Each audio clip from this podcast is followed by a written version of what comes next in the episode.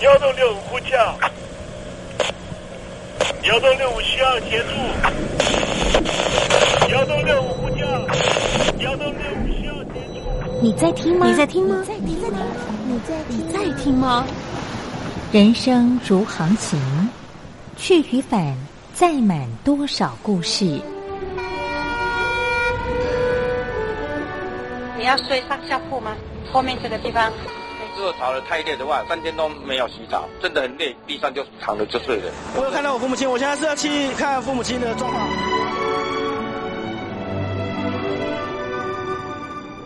聆听故事湾，让每个故事找到属于自己的码头。我到了那儿以后，我们就往妈妈家去。我一到那边，就感觉我妈妈已经她能够活活下来都不容易，我知道。她没她没跟我讲，我也不敢问，好好苦。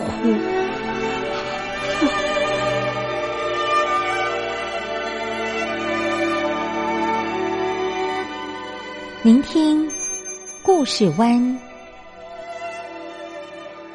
聆听故事湾。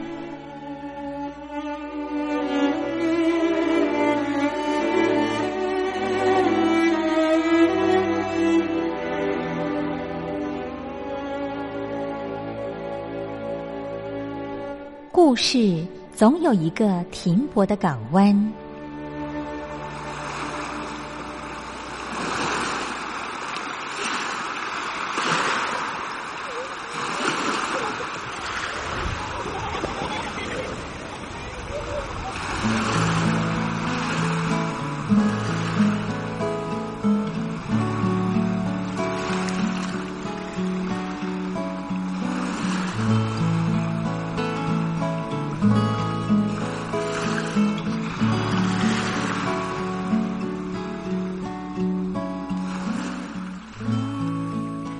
三四五六七七六五四三二一，大陆听众朋友您好，我是您的好朋友东山林，在台北问候您。正在为您进行的栏目就是聆听故事湾，一二三四五六七七六五四三二一，全年无休，每天在空中为您服务。您在每天的凌晨三点十分，或是傍晚的六点十分，都可以在光华之声频道收听到这个栏目。聆听寰宇趋势，不用太多解释，因为聪明的你心中自有诠释。亲爱的听众朋友，我们的节目早晚各一次，听众朋友你可以选择最适宜的时间，和东山林共度这短暂的五十分钟的时光，就在光华之声的频道空中相见。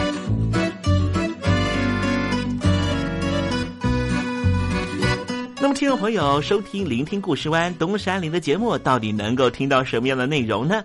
尤其啊，我们环宇全世界，焦点放到神州大陆啊，光是整个中国大陆呢，就有将近九千家不同的大大小小的电台了。我们的节目到底有什么不一样的地方呢？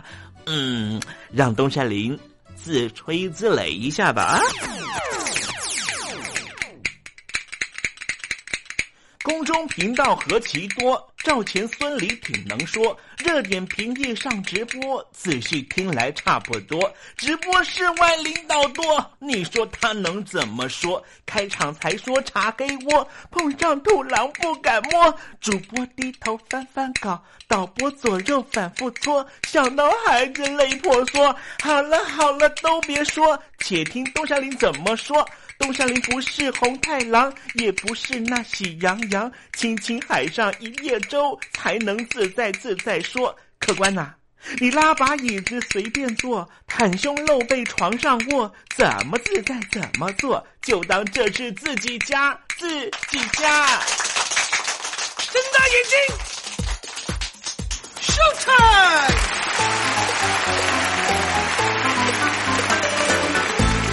time！Hello，听众朋友你好，我是你的好朋友东山林，在台北问候您。正在为您进行的栏目就是聆听故事湾啦。为什么节目的开场要这样的隆重呢？因为在凌晨三点钟的时候才进行我们的节目啊。听众朋友可能正在打瞌睡之中，或是呢在睡梦之中，所以呢要赶快把听众朋友呢让那瞌睡虫踢到九霄云外啦。听众朋友，今天的节目非常的精彩，千万不要错过喽。那么精彩的内容到底包含了什么呢？赶快让东山林为您报告。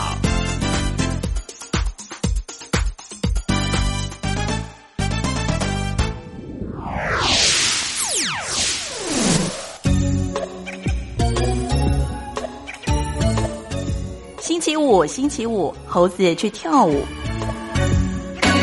最近啊，在外高加索山这附近的三个国家的其中两个啊，就是亚美尼亚和亚塞拜然呢，哇，双方是大动干戈啊，呃，这彼此的冲突呢，已经超过了一个月啊。不过呢，在十一月九号的时候呢，发生了一个意外事件啊。众所皆知的，就是这呃外高加索山呢，就是俄罗斯呢，哎，如果要进入到伊朗和土耳其的陆军的话，就必须要经过这个路路径啊。当然，他们也可以透过黑海或是里海过去了哈。可是呢，这个陆运方面呢，很重要的就是要跨过高加索山。那么这一次呢，我们看到了俄军方面了哈，有一架这个军用的直升机靠近了亚塞拜然，亚塞拜然呢，哎，就发射飞弹把它击落了，造成了两名的机员死亡啊。亚塞拜然马上向俄罗斯道歉，强调说这纯属意外，也说愿意赔偿。我们今天来谈谈亚塞拜然的问题哦。其实亚塞拜然内部呢也有所谓的独立问题，有了独立问题之后呢，就使得外部的势力呢有了一个突破口，包含了美国和莫斯科当局。待会再跟听众朋友详尽的介绍。我不过是你用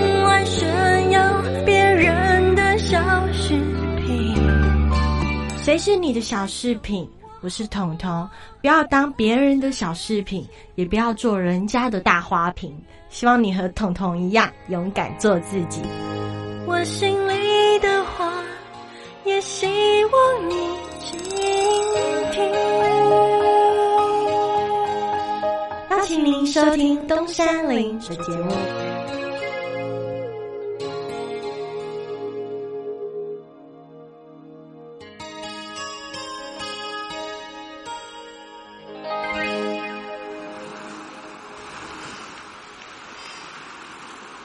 这里是光华之声，在台北发音。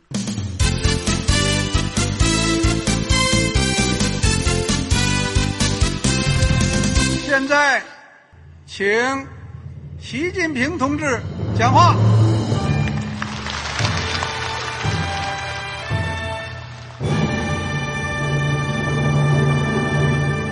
中国梦必须紧紧依靠人民来实现。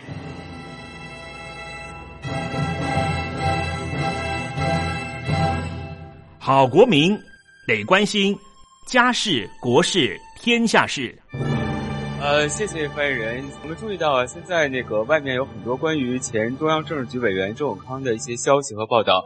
我不知道发言人对这个事情有没有什么可以呃透露、可以披露的。国家对于公事啊，不是什么东西都要公示的。我只能回答成这样了，你懂的。作为天津市来说，每年要偿还的这个。公路建设的贷款量有多大？哎，这个郝国民，这个偿还的得回避时政敏感议题。因为他这个这个事儿，我就不好再说太细。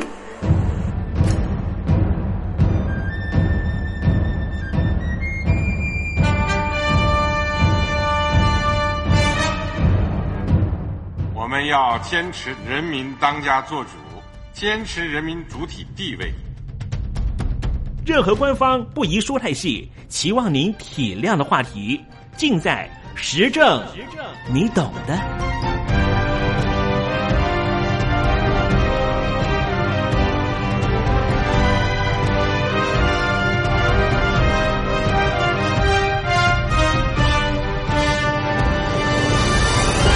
我只能回答这样了，你懂的。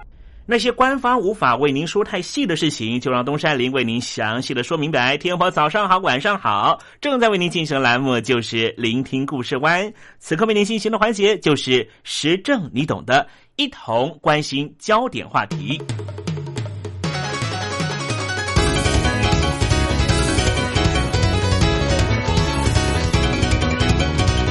亚塞拜然在苏联解体之后。逐渐的向西方国家靠拢，也接受美国的军事和经济援助，并且在二零零一年加入抗衡俄罗斯联邦的阿古姆集团。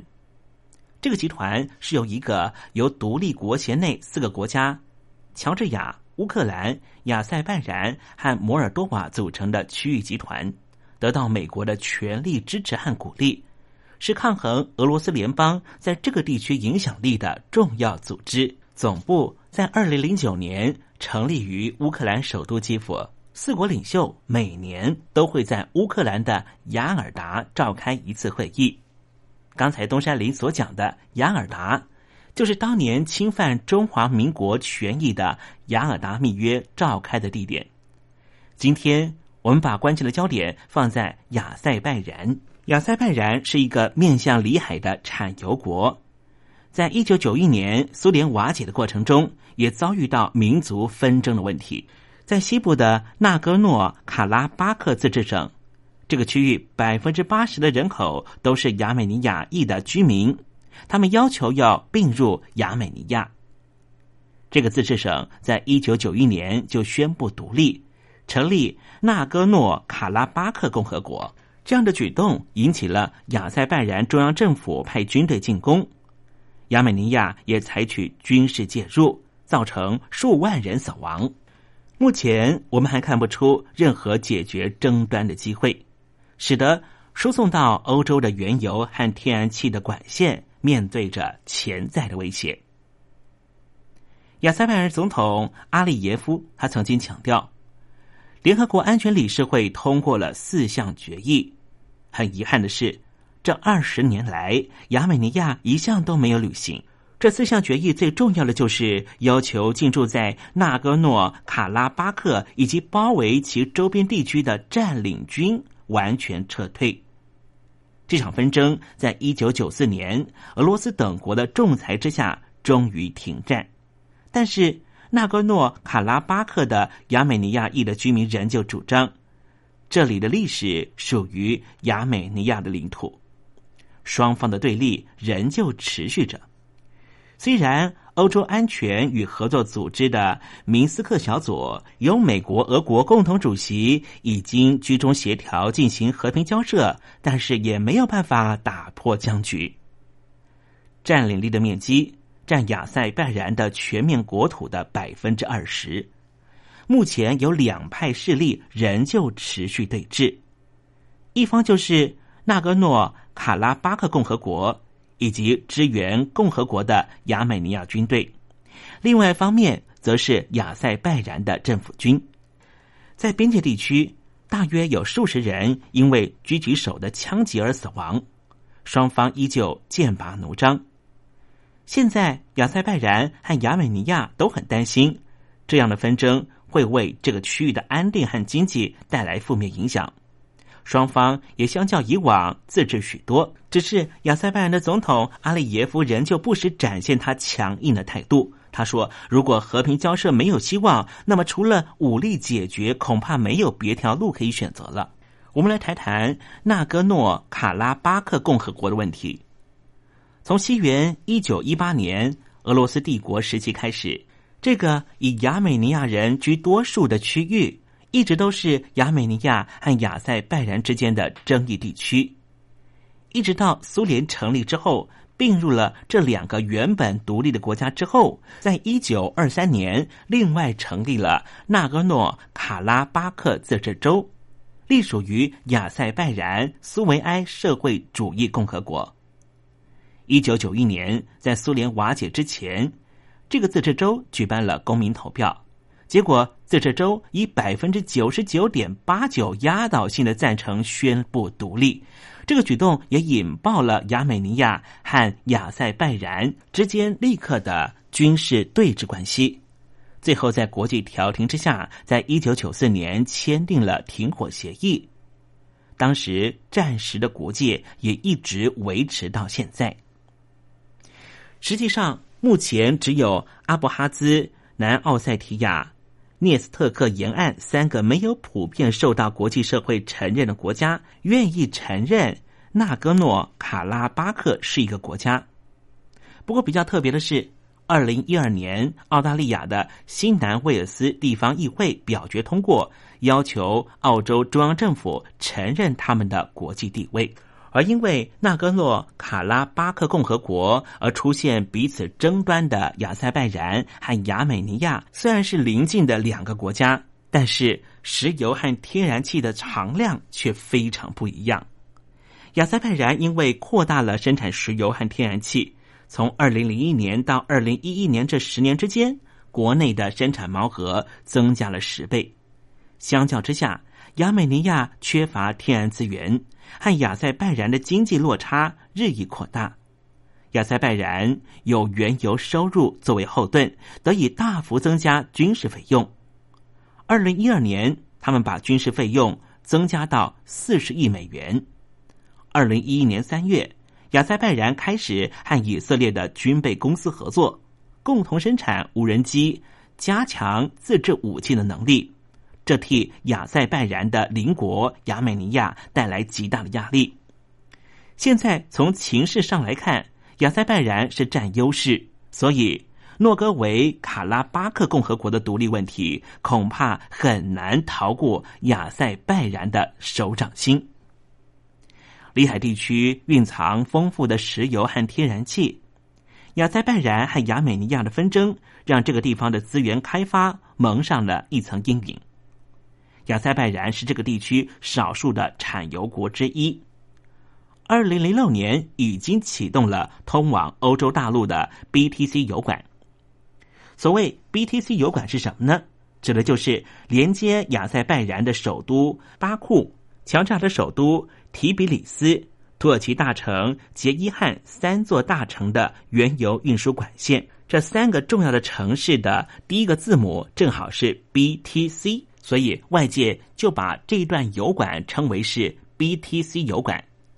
这条石油管线在政治上有美国和欧洲在后面撑腰，事业经营上则有欧美大厂，就是七姐妹以及日本的伊藤忠商事等日本企业参与。什么叫做欧美大厂七姐妹呢？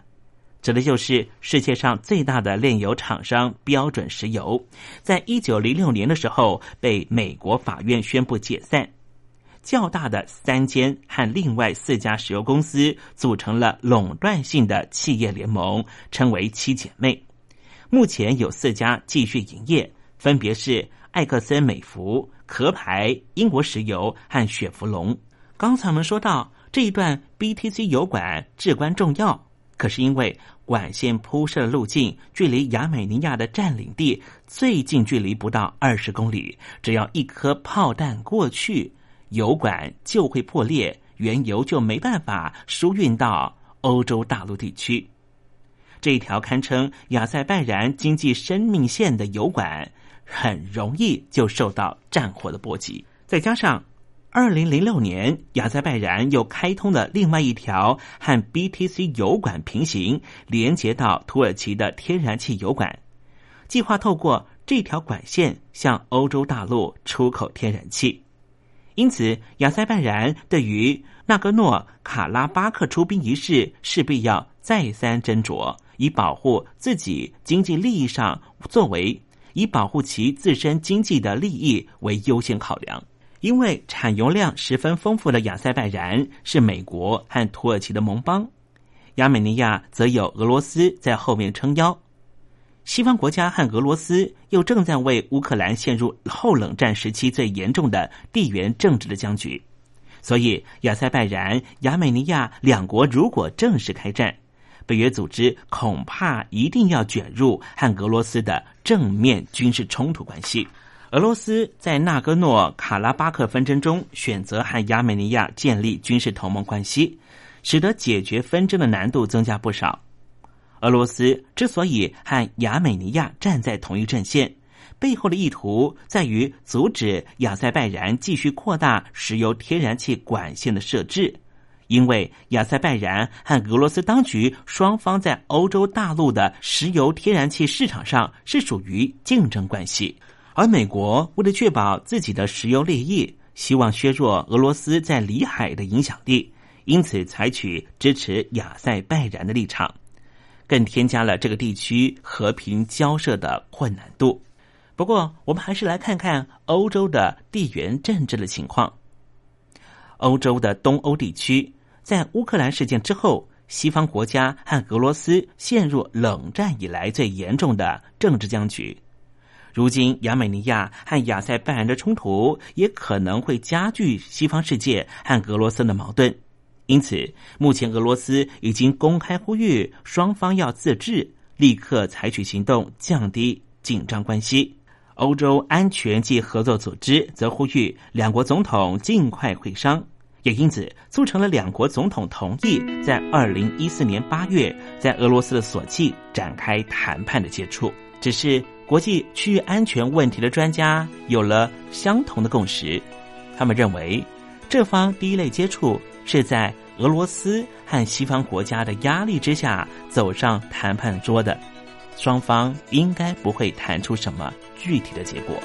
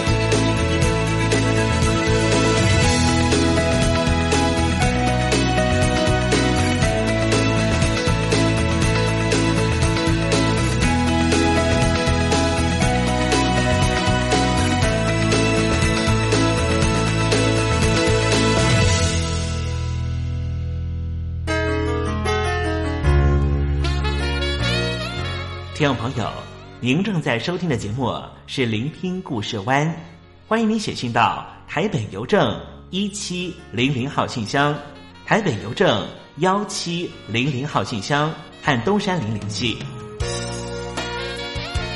东山林就是东边的山里有只麒麟的东山林，东山林等候您的来信哦。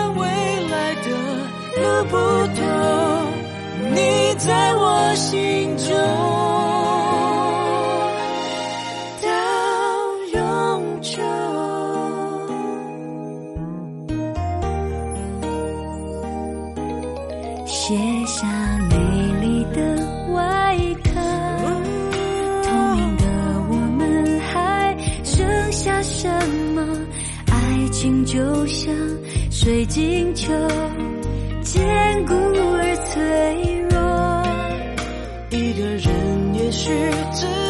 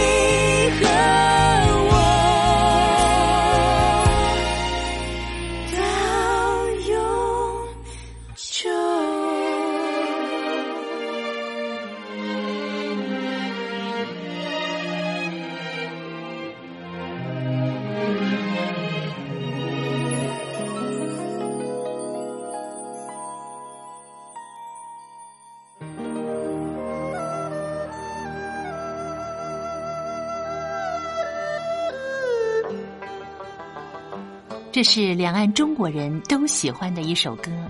小城故事多，充满喜和乐。如果主持人播错了速度，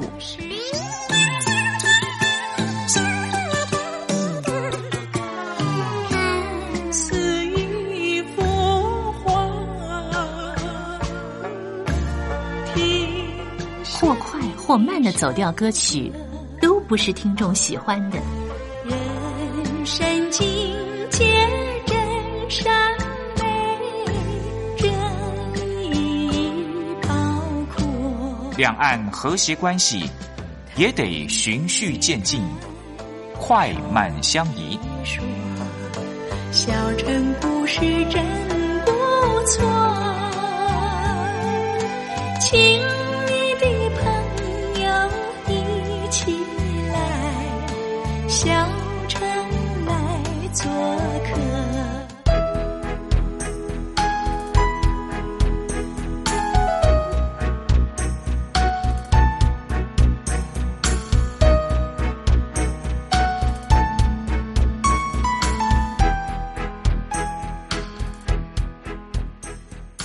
活中少不了知性的真，生活中少不了理性的善，生活中也少不了感性的美。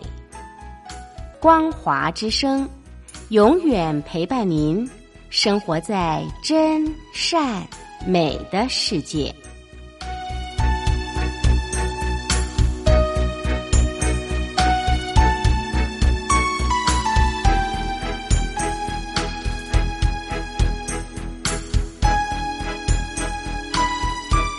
只不过想唱歌给你听，就算没回应，没关系，我会唱完这最后一句。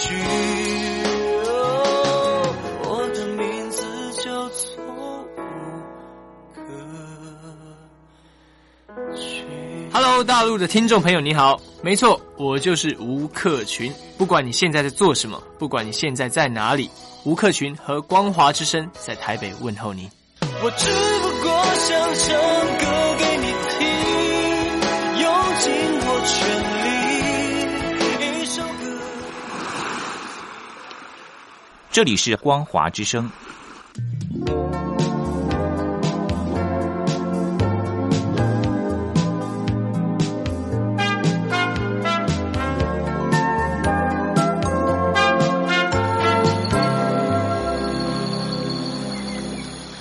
正在部队里的弟兄姊妹们，生活还适应吗？吃的还习惯吗？有家乡味吗？夜里爬得起身吗？床好不好睡呢？脱下军装，卸下盔甲，你还记得你自己吗？就让东山林陪你走过这几番寒暑吧，多少情因为君心似我心。黄昏，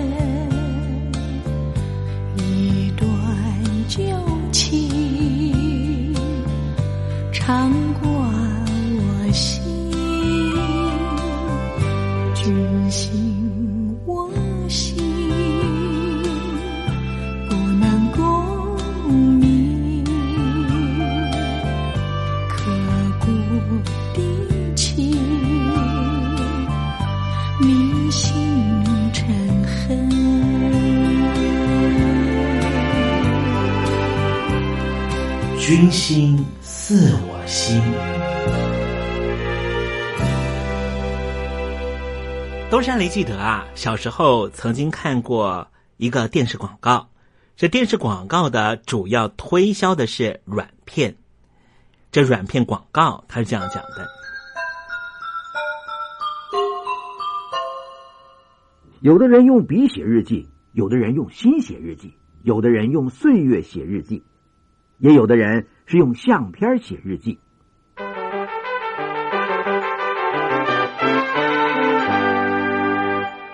有参军经验的听众朋友，应该都有这样的感觉。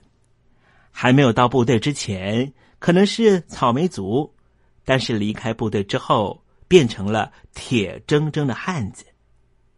达到这样的成果，是由无数的汗水所积累而成的。不过，说实话，现在有时候想到一些特殊的经验的时候啊，好像对于细节也不太记得清楚了。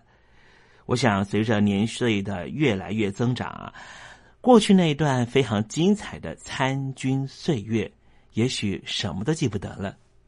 东山林想跟现在正在部队里面的朋友说句话：如果可以的话，提起笔来，把你现在的经历写下来吧。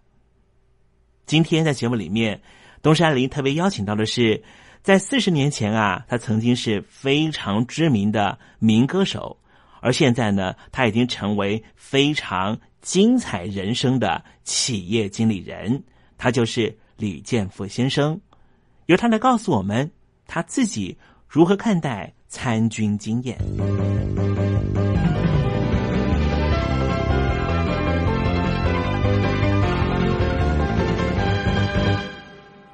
各位菜鸟、老鸟，呃，这个中鸟，大家好哈，我是李建富。那今天跟大家谈一谈呢，嗯，我在当菜鸟的时候啊，我想最菜最菜的时候呢，可能是我刚上成功领受训的时候。那时候第一个礼拜啊，第一天当然进去就就接受到相当多的磨练啊。那这个偷偷在被子里面哭的人呢，当时很多很多了啊。那第一个礼拜自己的尊严好像嗯完全丧失的时候呢，就写了封信回家啊。那那时候是用嗯你知道部队发给我的这个明信片啊，上面写了自己的邮政信箱。那那时候想说，哎呀，我的爸爸妈妈怎么回信呢？所以呢，我就反面上就写下来说我的部队是什么什么师什么什么啊第几旅啦哈第几营啦第几连啦，我是第几号的 班兵啊，通通都写在上面啊。那那个那是一张明信片，你知道吗？所以说当然是任何人都可以看得到的。所以寄出去呢，大概第二天的时候呢，我就被辅导长叫到啊他的办公室里面去了。然后他说：“哎，你进来报道的时候都没有人教你这些吗？啊，你不可以写的啊，这是军事机密啊。那你应该这个严重一点，还要送军法审判等等等的。哇，简直是吓得真是屁滚尿流。那嗯，可是他看我说，我觉得他说我嗯，我觉得你这个人好像还蛮老实的哈，你可能真的是不知道，所以说就啊，姑且饶过你这一次啊。”可是这对我印象很深刻，因为呃，你知道，在那个非常严苛的环境之下啊，接受磨练之后呢，还会有这种心理上的压力啊，的确是不容易呃调试过来。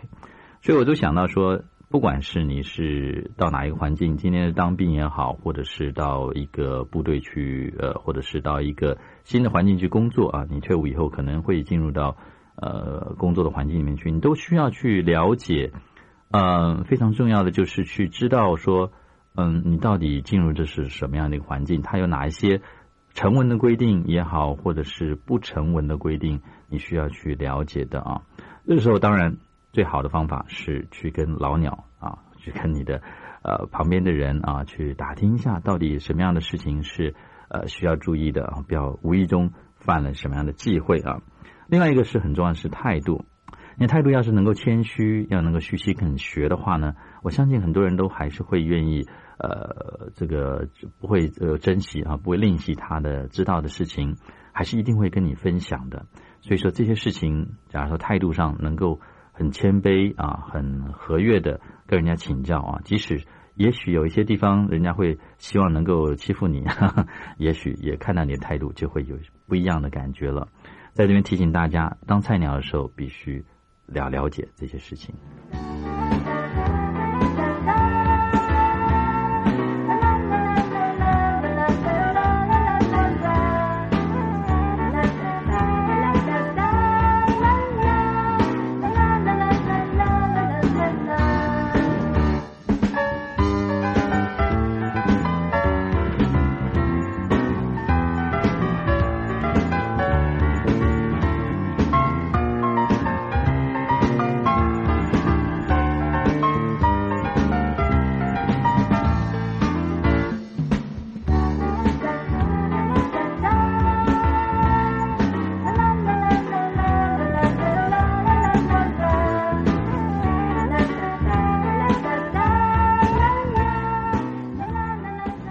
论是在参军刚刚进去部队的过程里，你是菜鸟；进到社会以后，担任社会新鲜人，在一家公司里面，你也是菜鸟。菜鸟应该有什么样的心态呢？刚才我们安排的是李健富这位非常知名的台湾民歌手，也是非常成功的企业主。他的意见，应该听众朋友都能够吸收不少吧。东山林再追加送上几个例子吧。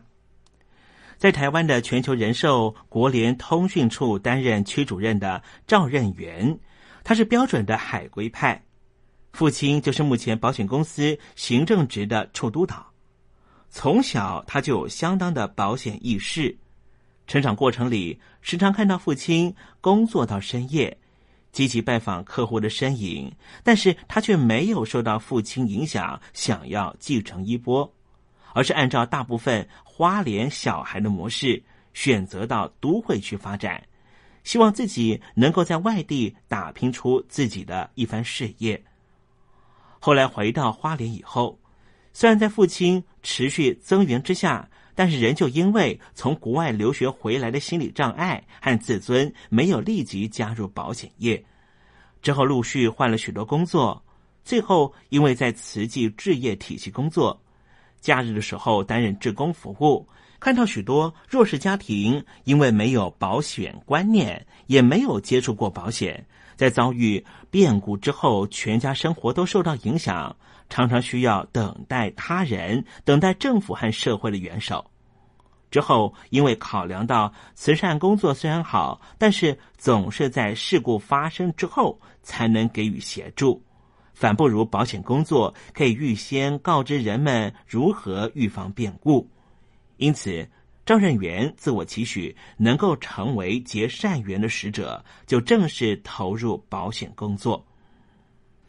担任保险业务工作是非常需要强大的毅力的。每一次拜访客户都会遭受到挫折，他用三种做法度过这些辛苦的菜鸟时期。第一个做法就是转化低潮心境，广结善缘。他很清楚，保险业本来就是常常会与挫折为伍的工作。而之前他观察到，在慈济担任志工的师姐们，本身可能都是大企业老板的夫人，或是知名的社会人士，但是他们仍旧抛下自己的身份，在街头高举招牌，逢人就询问路人要不要捐款、捐骨髓。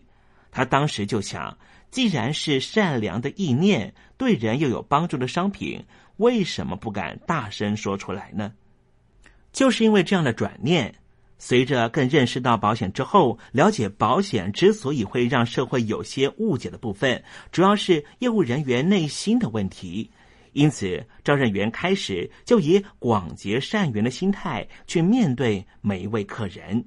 即便有些没有立刻成交，但是或许因为他的协助，转介绍到其他有意要投保的准客户，这样的心境转变，让赵任元可以瞬间转化负面情绪，而再接再厉，度过每一次的低潮和困难。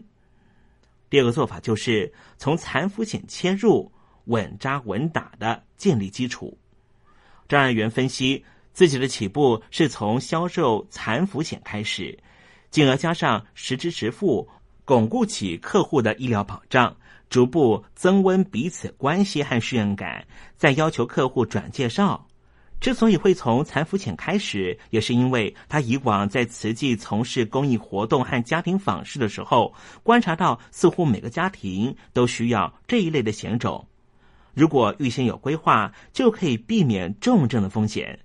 当出现风险的时候，相对的也可以自己照顾自己，比较不需要家人或是社会资源的协助。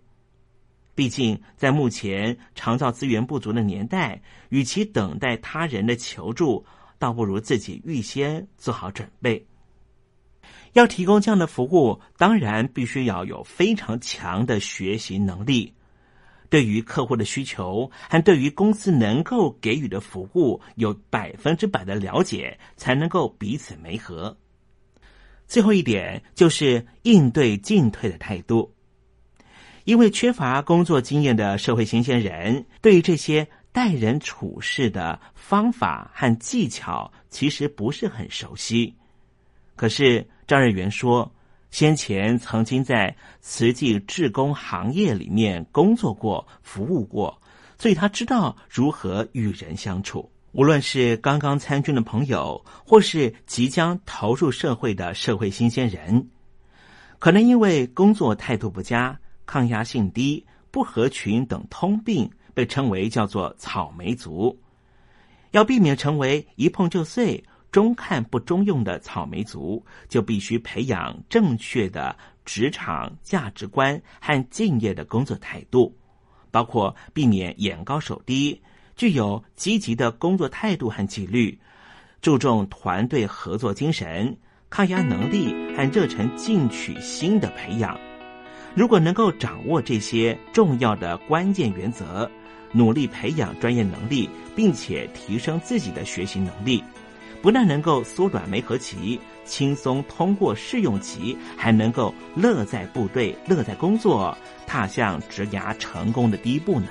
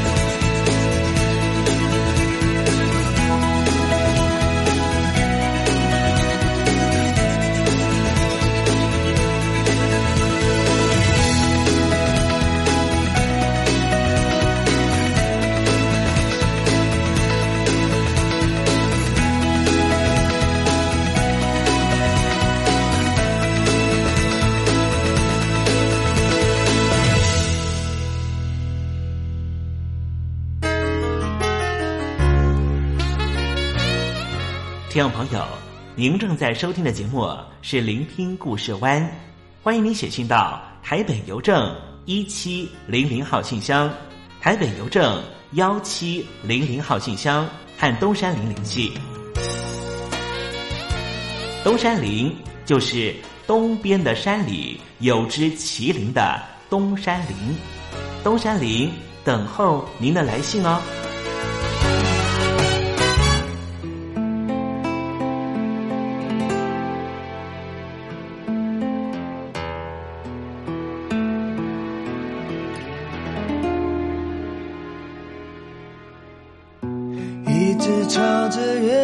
找寻其实就在你身旁，所有的疑问、困惑与隐藏，其实只有一个解答，让我一次爱个够。